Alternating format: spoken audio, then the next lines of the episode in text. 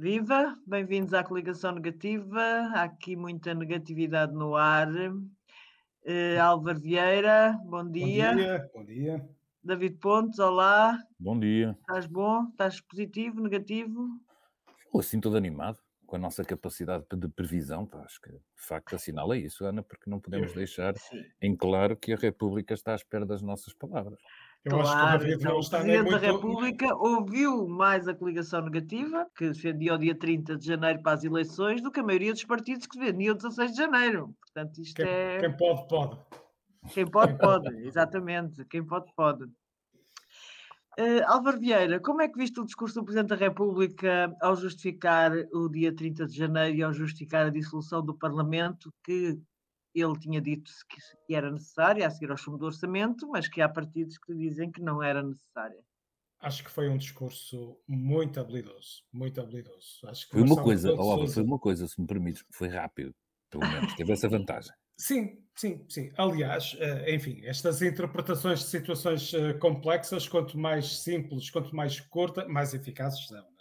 É? Uh, e acho que foi basicamente isso. Acho que ele partia de uma situação de enorme fragilidade, uh, tinha uh, intervindo dizendo que havia uma situação de risco que pretendia evitar a todo custo e deixou que se instalasse a percepção de que a intervenção dele tinha sido desastrada e que tinha precipitado essa mesma uh, situação, e acho que conseguiu uh, virar o bico ao prego. Acho que conseguiu, uh, de facto, passar a mensagem: de facto, eu fiz tudo que era possível para evitar isto, não me levaram a sério, não há mesmo outra alternativa.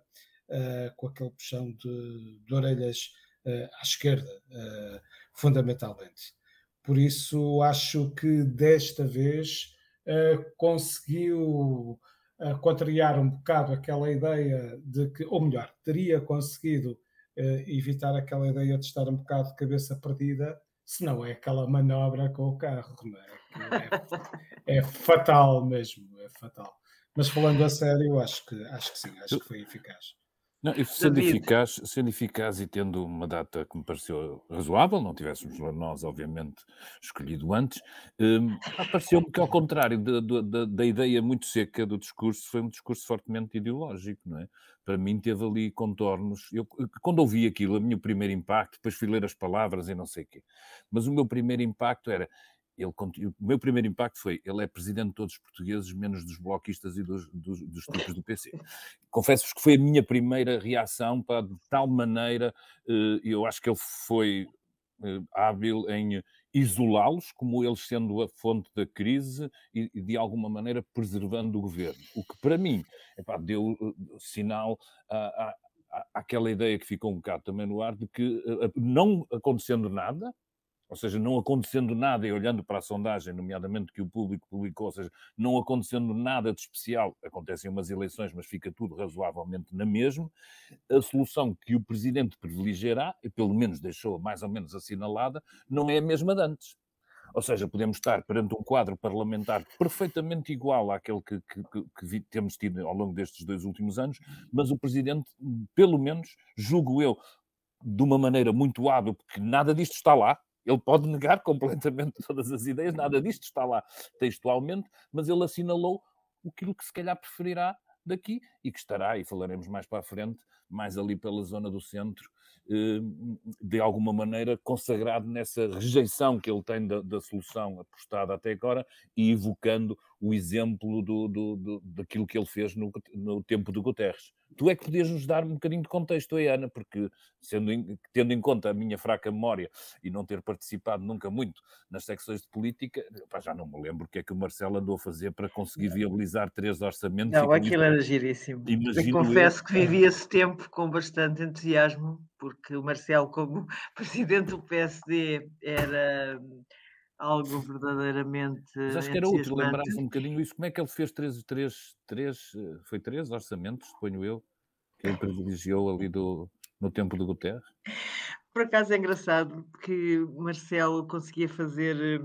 Eh, houve vários, ele, o Marcelo teve ganhos de causa, aquilo que se diz que o PCP e o Bloco de Esquerda precisavam para conseguir viabilizar esse orçamento e, e eles consideram não, não ter tido O Marcelo teve.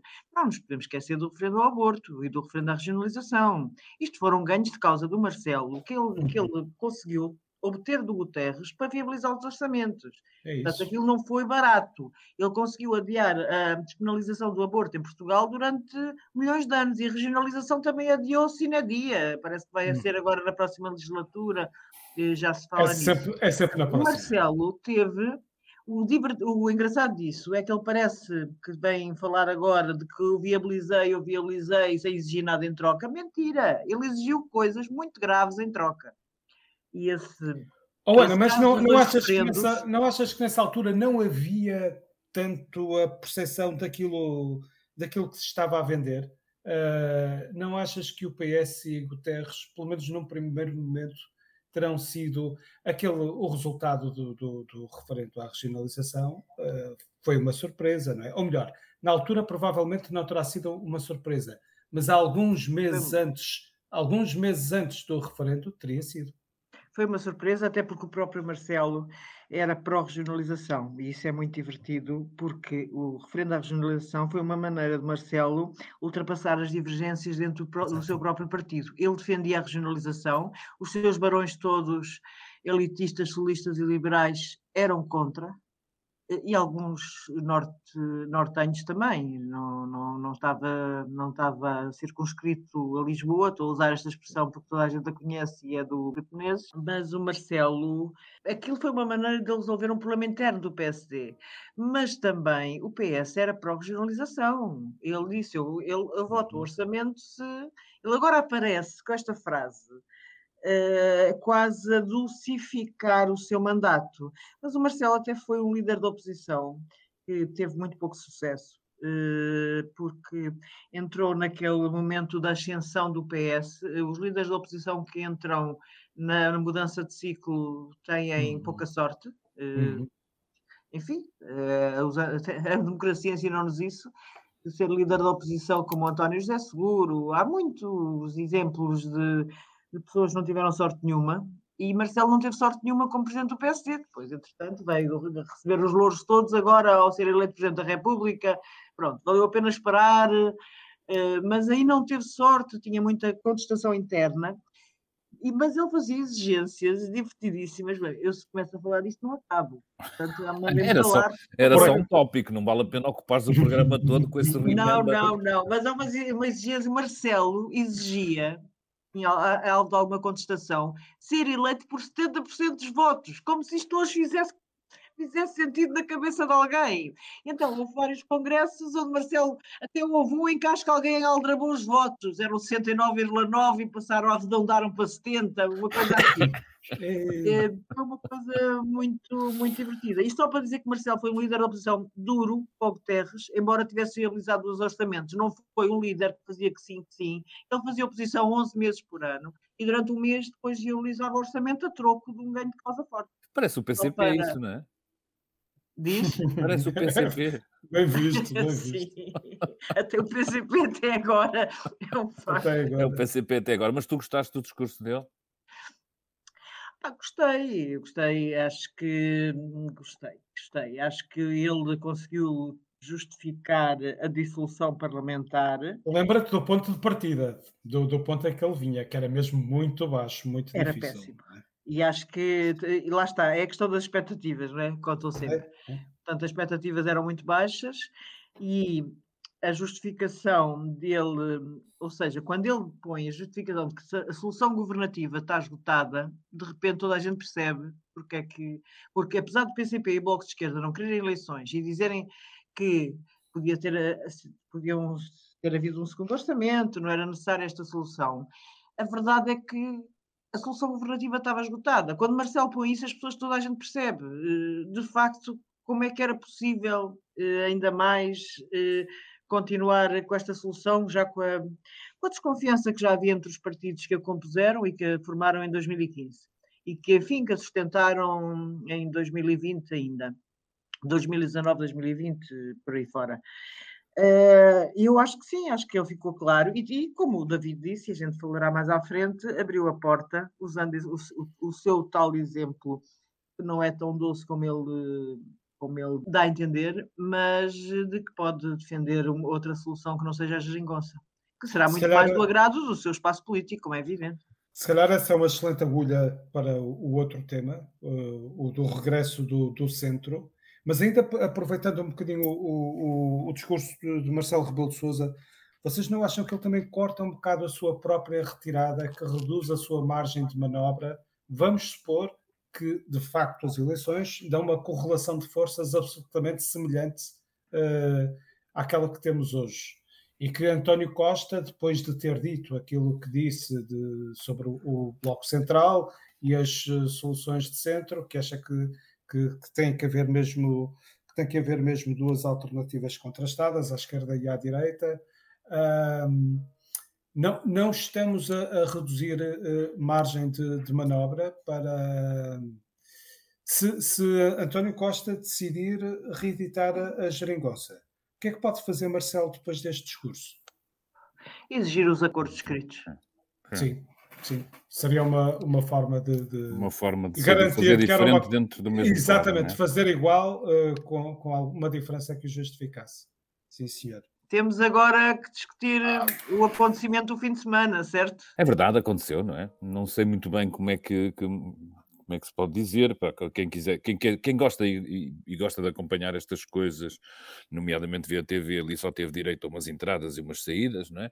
Eh, de, de, lá do pavilhão em Aveiro. E confesso que ao longo do tempo pareceu-me disputado, olhando retrospectivamente com alguma atenção, eu arriscaria a dizer que o Rui Rio está muito próximo da derrota. Eh, porque olhando aquilo que podia ser uma discussão em torno de datas e tudo isso, a maior parte dos sinais que tu retiras, e não estou só a falar, de, obviamente, da derrota que ele tem depois no próprio Conselho Nacional, mas todos os sinais que se retiram é de é de alguém que, que, tentou, dentro daquilo que é normal, também nos partidos, não tenho sobre isso uma visão muito dramática, jogar com regulamentos, agendamentos, com, com uh, cadernos eleitorais e tudo isso, sempre, para mim, parece-me sempre numa situação em que ele tentou claramente inverter a narrativa. Nós estávamos a semana passada a pô-lo ao lado do líder do CDS eh, na recusa de, de querer discutir. Uh, a, chefia interna, a, liderança, querer eh, obter um esclarecimento interno e discutir a liderança do PSD, e, hum, e ele tentou inverter essa narrativa, ouvi dizer, sim senhor, até, até vamos encurtar prazos, que temos é que estar disponíveis, eu não tenho nenhum problema, eh, de, sim senhor, eu estou aqui disponível, até quero um colégio eleitoral mais alargado, sem gente que não, que não pague cotas a votar, mas é tudo, são tudo um bocadinho uh, esquemas de quem já não tem muita confiança, se calhar, na capacidade que com as atuais e as, as, as regras de jogo internas do PSD ganhar, e que por isso deita mão de uma série de recursos para, por um lado, inverter a narrativa, mostrando-se como alguém que afinal não fugiu à guerra e está ali disponível para, para, para a batalha, e, por outro lado, tentar encontrar, eh, gerar alguma confusão no campo do, do, do adversário, ou, na, ou mesmo na, na própria maneira como a disputa poderá ser encarada. Não sei o que é que vocês acham, mas foi mais isso que olhando para o futuro e depois, como sempre, faz-se aquelas perguntas, nomeadamente televisão, isto vai, vai prejudicar a imagem do partido? Eu acho que até não, acho que até conseguiram, conseguiram fazer aquilo dentro dos, dos trâmites da civilidade, mas cada vez mais me dá a, a, a ideia de que se não está decidido, anda lá perto, mas posso estar completamente enganado. O que é que uh, eu também não posso deixar de reparar uh, nesta, neste paradoxo da, da, das vitórias Rangel tem vindo de vitória em vitória uh, no PSD, dentro do partido. E depois tens a sondagem uh, a dizer que os portugueses de facto consideram que Rio seria o melhor candidato a primeiro-ministro. É? Por outro lado, também relacionado com isto, tens, é, é, impossível não reparar nesta, nesta tentativa de, de Rio flexibilizar as regras e abrir cadernos eleitorais e abrir-se a, a não pagantes. E este é o secretário-geral de Marcelo Rebelo de Sousa, que foi altamente impopular no partido pela disciplina e pelo rigor draconiano que tentou pôr, nomeadamente com um processo de refiliação uh, que foi uh, implacável. Mas Rio foi quase um, um, momento único na vida partidária portuguesa. Sim, sim, sim. Aliás, não, não, não fica nada mal a, a Rui Rio, uh, de, de, maneira nenhuma, mas é impossível não reparar agora nessa diferença, nessa coisa, não é? nessa incoerência. Não é? Eu acho que há aí algum. esta tentativa de, de alterar, baralhar, ele já quis as datas, já quis outra data, já quis a data do Rangel, já. Epá, não, não, não me, numa análise fria, não, não prevejo nada de muito simpático para. Embora sempre, embora sempre justificando bem, embora sempre com. Uh, não, enfim, não digo contrário. Justificações. Uh, algumas delas até razoáveis, sim. Algumas delas sim. até razoáveis. Rio, Rio move sempre muito por estas convicções, não é? Mesmo que pareçam mal, se for realmente aquilo que ele acredita, justiça lhe seja feita, não, não deixará de as apresentar e de as defender. E tu, Ana, Por acaso acho sinceramente que apesar das contradições relativamente ao tempo em que era secretário-geral de Marcelo Rebelo de Sousa, uh, não deixo de achar que neste caso Rio tinha alguma razão.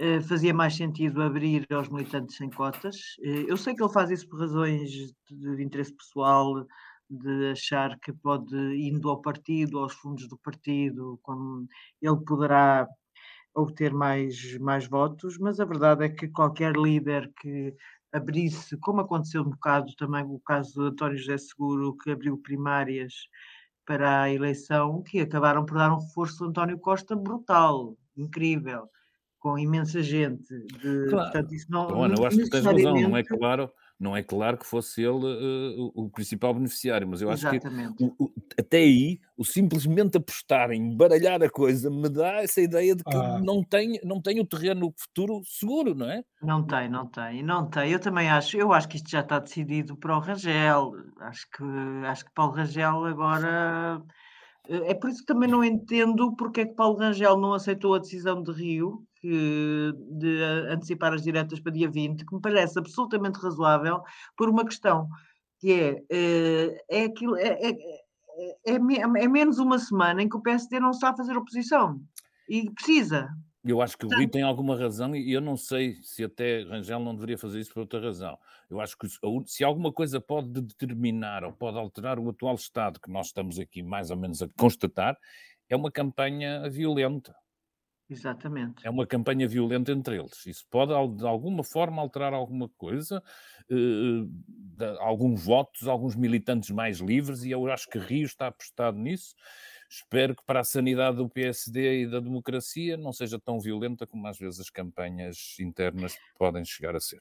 Sim, sem dúvida. Acho que, apesar de tudo, como tu disse, se disseste aquilo não foi o CDS, não foi aquela miséria que assistimos nos Conselhos Nacionais do CDS, mas, mas obviamente que é um partido que não está arrumado e que se estivesse arrumado no dia 20 de novembro era melhor para ele e para os seus, eh, para os seus objetivos eleitorais do que estar no dia 27. Não entendo aí essa recusa de Rangel, mas eh, pronto, deve ter as suas razões, deve achar que ainda precisa de mais uma semana para captar mais votos internos. É a única explicação que eu consigo ver nisso. E, mas acho que Rio, neste caso, tem razão. Internos unas bases, se calhar até mais nas bases. Não é? Diz? Internos unas bases, se calhar, até bases, mais, claro. Eh, se calhar até mais nas bases. Não sei, eu acho que apesar de tudo, uh, se havia eleição em que, de um ponto de vista puramente racional, fizesse sentido, uh, e isto porque vamos ter legislativas imediatamente a seguir, uh, fazia sentido ter o universo mais amplo possível para as pessoas votarem naquilo que consideram ser um candidato a, a primeiro-ministro, quase que no dia seguinte, eram estas. Sem dúvida. Por essa, por essa proximidade. Álvaro, chuta o terceiro tema. O nosso terceiro tema é o Bloco Central, evidentemente já, já fizemos aqui alguns afloramentos a propósito do discurso de, de Marcelo Rebelo de Sousa, uh, mas que parece que devagarinho, uh, desde as autárquicas, uh, tem vindo tipo bola de neve a rolar em costa, a crescer, a crescer. Com o chumbo do orçamento já se tornou uma, uma bola grande e agora, enfim, já é um elefante no, no, no meio da sala. Uh, já não é um elefante, já é, já é mesmo uh, nomeado. E destacou-se agora esta entrevista de, de, de Manuel Alegre na, na, na TSF e no JN, no, no, no grupo, uh, a sugerir aquilo que outras pessoas do PS já, já, já vinham fazendo, que era uh, o PS provavelmente vai ter que considerar uh, outras soluções. Não está em causa o posicionamento do PS como partido de esquerda, mas se calhar tem que pensar noutras alianças para executar o PS vai ter que escolher, achas que vai ter que escolher entre Pedro Nuno Santos e Francisco Assis, é? Uh, nesta altura, não, nesta altura, nesta altura não, nesta altura não, não sei o que é que está nas estrelas do, do, do PS. Uh... Eu estava aqui, estava aqui não, não estava a pensar no PS, estava a pensar, obviamente, nas posições que, que, que, ambos têm e que tiveram no início desta aventura há seis anos. Eu, eu acho que não porque, atrás, não, né? porque não vai acontecer aquilo que alguns comentadores uh, têm pedido e que o próprio Marcelo Rebelo de Souza, e bem, pede, que é até para não acontecer o que aconteceu em 2015 uh, em que na última semana de campanha em Setúbal, uh, António Costa e Jorge Coelho diziam votem em nós, porque sabem que com o Bloco de Esquerda e com o PCP uh, eh, nunca, nunca teremos, no, não há aliança possível, não é? para que ninguém se possa sentir enganado e tal, desta vez era muito útil realmente as pessoas dissessem com quem pretendiam governar e inclu, incluindo, incluindo se uh, uh, estavam abertas uh, a considerar as duas hipóteses, a virar-se à esquerda ou à direita. Que, se olharmos para aquilo que se passa na Europa com alguma maturidade, também é uma posição legítima. Também é uma oh, posição oh, legítima. Óbvio, civicamente tens toda a razão. Eu, como eleitor, estaria muito mais habilitado a responder com responsabilidade ou fazer uma escolha responsável se soubesse o que é que vai acontecer. Eh, na parte que nós sabemos da história, sabemos que uh, raramente isso acontece, eles vão deixar as portas todas em aberto, porque depende do clima, vão-se atacar uns aos outros, e por isso é que nada disso faz, vai fazer muito, muito sentido nesta, epá, nesta democracia ainda em construção. Eu acho que uma coisa gira é o, o facto de, de Rangel ter sido razoavelmente claro sobre isso, embora aquilo que se diz durante uma campanha interna eleitoral poderá vir a ser esquecido no futuro, não é? Ele já, já disse que não, que não faria alianças com Chega, já disse que também não participaria num, numa aliança de, de, Bloco Central, mas iremos ver se ele for eleito líder do PSD, o que é que, o que, é que, poderá, o que, é que poderá acontecer. Claramente, eu julgo que, que, por um lado, a ideia de exaustão, não é? Que nos leva a uma crise política e, e nos conduz a eleições, estará presente não só uh, na cabeça dos políticos, mas também de muitos eleitores, e por isso a ideia de que temos dois anos, pelo menos, eu não percebo muito bem porque é que as pessoas pensam que só temos dois anos, é porque ainda estão, não era eu a dizer, era alguém que me mandava um mail a dizer, ah, mas se for só dois anos, um bloco central, qual é o problema? E eu não sei onde é que eles foram buscar os dois anos, não é? Ainda estão a funcionar no calendário. Porque o Marcelo, eh, houve já uma notícia do Expresso em que o Marcelo dizia que pelo menos que dure dois anos. Dois anos. Portanto, já está tudo a pensar já estamos a, dois já, anos. Já estamos a pensar em ciclos de, de, de, dois anos, a tal ideia de que vamos ter agora ciclos de facto eh, mais curtos.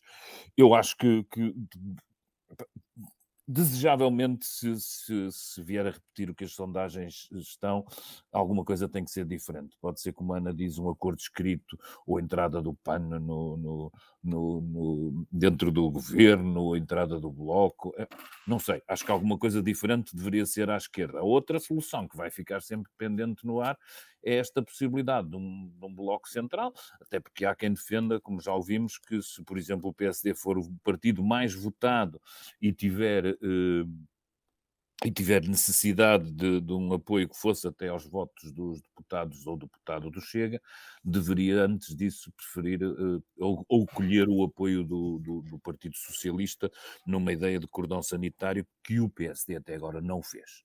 E por isso, Sim, é verdade. Mas, também, mas também passaria a batata quente para o PS, não é? Uh, também teria que ser o PS a disponibilizar-se para evitar, uh, enfim. Ah, e para isso precisava o PSD de ser o partido mais votado, coisa que nenhuma sondagem até é agora é se aproxima, é valem o que valem, mas, mas, mas acho que julgo que é esta mais ou menos indicação. Não sei como é que o PS, uma das curiosidades que eu tenho é de perceber como é que o PS digere isto, não é? E por isso é que eu falei. Central. Sabes que a coisa que me fez mais confusão nesta entrevista que hum, Manuel Alegre deu a, ao JN e à, e à TSF foi Manuel Alegre, que foi um candidato presidencial que nos últimos anos sempre foi considerado a ala esquerda do PS, que foi candidato presidencial apoiado pelo Bloco de Esquerda, é preciso não uhum, esquecer uhum. isto. Portanto, eh, tem todos os pergaminhos à esquerda do PS que se possam imaginar.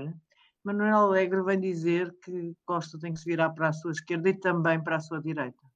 Portanto, é Manuel Alegre que acaba por eh, eh tornar a solução do Bloco Central mais, como se diz, usando uma expressão inglesa, adaptando palatável, ou seja, mais aceitável uh, do ponto de vista político, para estamos a falar de um homem que é da ala esquerda, de um homem que apoiou, apoiou Ana Gomes nas presidenciais, que teve o apoio do Bloco de Esquerda, que é o candidato do PS, que tem o apoio do Bloco de Esquerda. Acho que é o caso único, não é? Desde Mário Soares, quando não havia Bloco de Esquerda, foi apoiado com os sapos do PCP. Ou, ou, ou, não, o que tu estás a dizer de outra maneira é que estes dois anos de falsa geringonça deixaram marcas, de tal maneira que alguém tão à esquerda como, como admito, o Manel Alegre... Admito uma coisa dessas, admito As uma coisa dessas. É, contas, é a constatação de um também, impasse, no fundo. Diz Álvaro? É a constatação de um impasse. É? Não, é, mas não também Manel Alegre diz outra frase que não deixa de ser interessante. Há bocado eu e o Álvaro estávamos eh, não fora do ar, a tocar umas ideias sobre este assunto, mas uh, que é como Manuel Alegre também diz que poderá chegar à altura de outros protagonistas. Quer dizer, uh, ele joga em dois cenários, ou seja, ou Costa e eventualmente a direita, Bloco Central, ou então outros protagonistas. Poderá chegar a hora de outros protagonistas. Outros protagonistas, penso que ele se referirá eh, já muita gente fala de que do esgotamento das lideranças do Bloco e do PCP, permanentemente. Eu eh, lembrei-me disso outro dia, oh Ana. mas também do PS. Eu lembrei-me disso outro dia quando percebi que os eleitores, tirando o caso, se houver alteração de, de chefia de, de liderança no PSD e a que já houve no PAN, vão votar nas mesmas cabeças de lista que votaram há dois anos atrás, não mudou assim grande coisa, não é? Exatamente. Apesar de tudo, estes dois já seriam uma coisa, mas o resto começa a aparecer, e eu acho que estes sintomas de esgotamento da solução depois ultrapassam os próprios protagonistas, ultrapassam, depois contagiam um bocadinho a maneira como os eleitores veem todo o cenário e quando os protagonistas são sempre os mesmos, uh, uh, acentua essa sensação de, de, cansaço. E por isso, é, eu não sei se, se, o, se o Manel Alegre está, como tu dizes, já, já a antecipar uh, prováveis mudanças, nomeadamente aquelas que poderão sair e que são normais que saiam depois de resultados e da leitura dos resultados eleitorais que, cada partido fará durante a noite.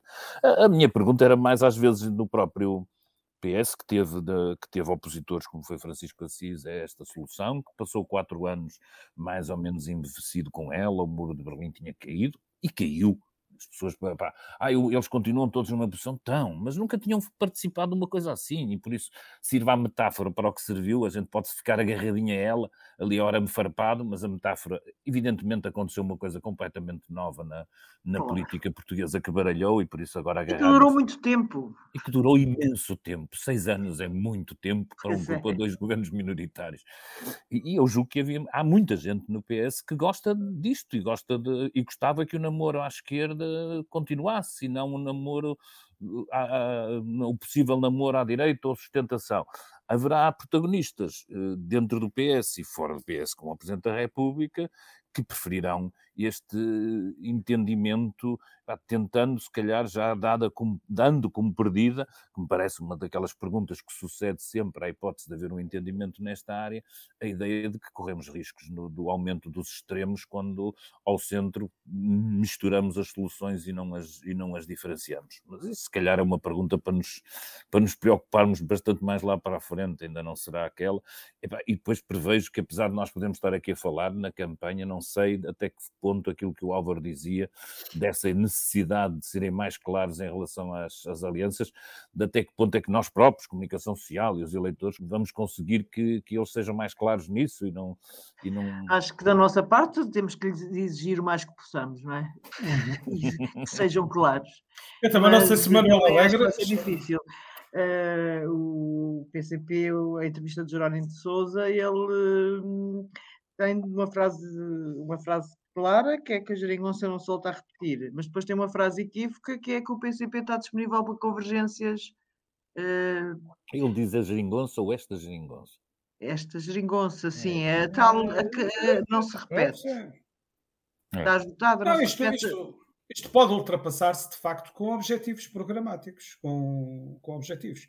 Mas lembro-me que já da primeira, a, a, segunda geringonça correu muito mal. Se calhar estávamos a falar de seis anos, se calhar falaríamos de cinco se não tivesse, ou de quatro e meio se não tivesse havido Covid. Atenção. Uh... Mas a culpa também é do PC, Álvaro, porque o PCP não quis acordos escritos, ou seja, não, não estamos sim, a falar só que o governo não queria, é verdade que não queria. O PCP não quis e o PS adorou. Claro.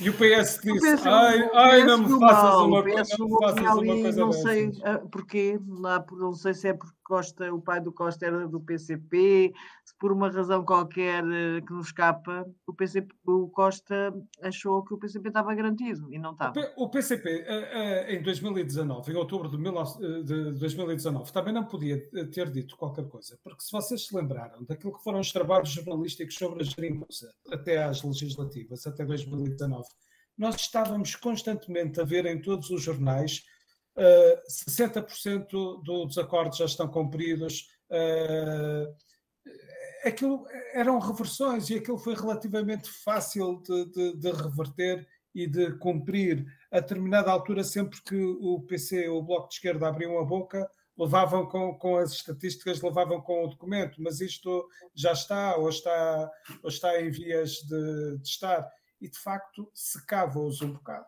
Esta é aquela solução que, a continuar de facto assim, como Jerónimo de Souza uh, tem noção, é o esvaziamento do, do, do, do, do PCP e do, e do, Bloco de Esquerda. Uh, nesse aspecto, acho que, acho que eles têm a razão. Uma campanha interessante, vamos ter. Vamos. Vamos aos votos contra, votos a favor. David Pontes. Posso ir, sim, senhor. O meu voto contra, no qual eu espero, obviamente, todo o apoio da minha coligação negativa, é contra uh, o facto de, na semana em que soubemos que, que isto do Tribunal Constitucional ir para Coimbra não é para levar a sério, um ministro, que por acaso é do Porto, Pedro Cisa Vieira, uh, lançou aqui a ideia de que ah, vai haver uma agência europeia para facilitar as vidas das startups que se instalam em Portugal. E agora eu peço-vos, e dou-vos um doce, se vocês imaginarem em que cidade é que esta agência europeia se vai instalar? Lisboa, claro. Hum. Ora bem, porque, como nós sabemos, ao norte e ao centro o tecido empresarial, nomeadamente nesta área de inovação, é muito fraquinho e por isso Lisboa, que já tem um presidente de Câmara, bem apostado nisso, precisa de mais um organismo porque tem falta deles. E por isso eu sempre, eu aqui cito sempre para o Manuel Serrão, como diria ele, um, deem-me um fora de Lisboa. Até lá, é fico à espera e voto negativamente e sublinho, acho lamentável, isto é, mesmo lamentável. E este governo, tu dizias que, que é regionalista, o PS, eu, sim, sim, eu estou fartinho dessa conversa, não, a mim não me convence. Uh, continua a replicar basicamente os mesmos, uh, os mesmos defeitos de sempre. Uh, para, para, para o meu voto positivo, deixo aqui que se calhar depois o, o Ruben agarra e põe no final um, um, disco interessante de um quarteto de cordas, imaginem vocês, uma coisa chamada Ataca Quartet. O disco sai muito fora de, de, muitas coisas que eles fazem e eles têm essa vantagem engraçada de, de com um quarteto de cordas, fazerem música clássica, mas abordarem também música contemporânea num, numa mistura que me parece bem divertida e por isso, se calhar, nestes tempos de muita vozearia, uh, alguma música instrumental pode ajudar aos nossos, aos nossos espíritos. Álvaro, voto a favor? O meu voto a favor é uma certa. Eu, eu vou ser absolutamente sincero, eu não tenho dois votos a favor, eu tenho um, um voto contra e um voto contra. Uh, como é negativo que, mesmo é contigo.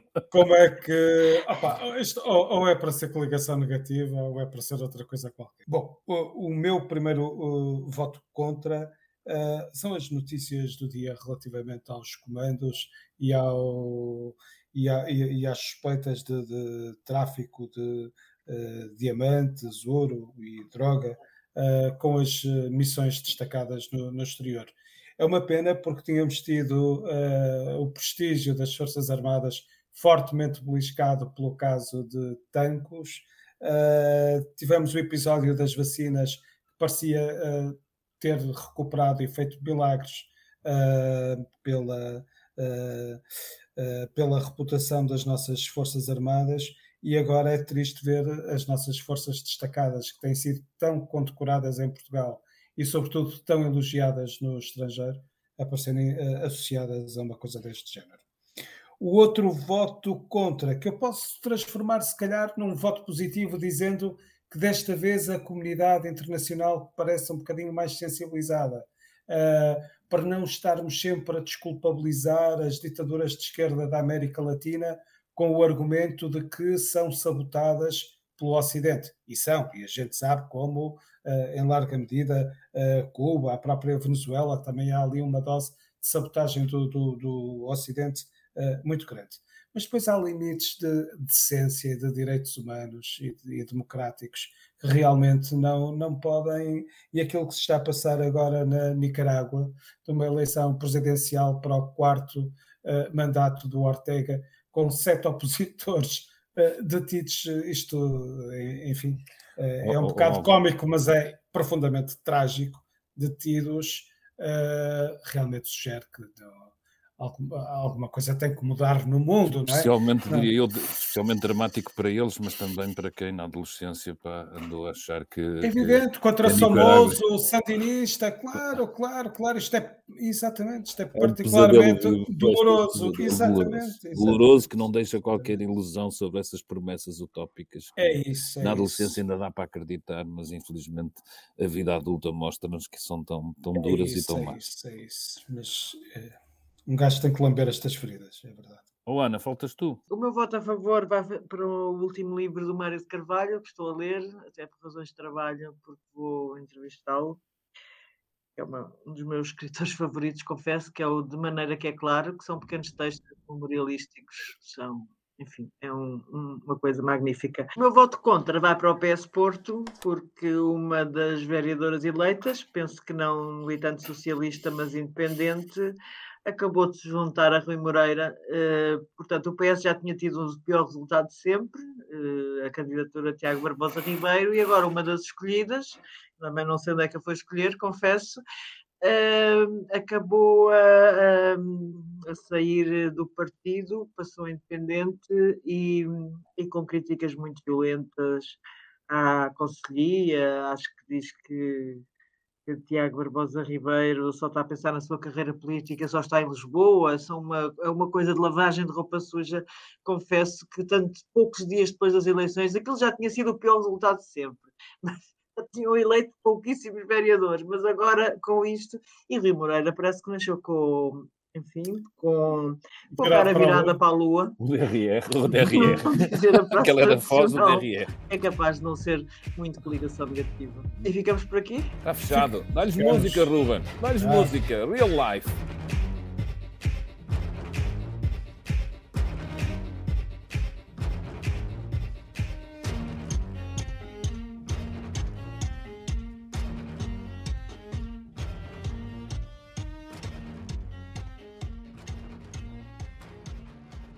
O público fica no ouvido.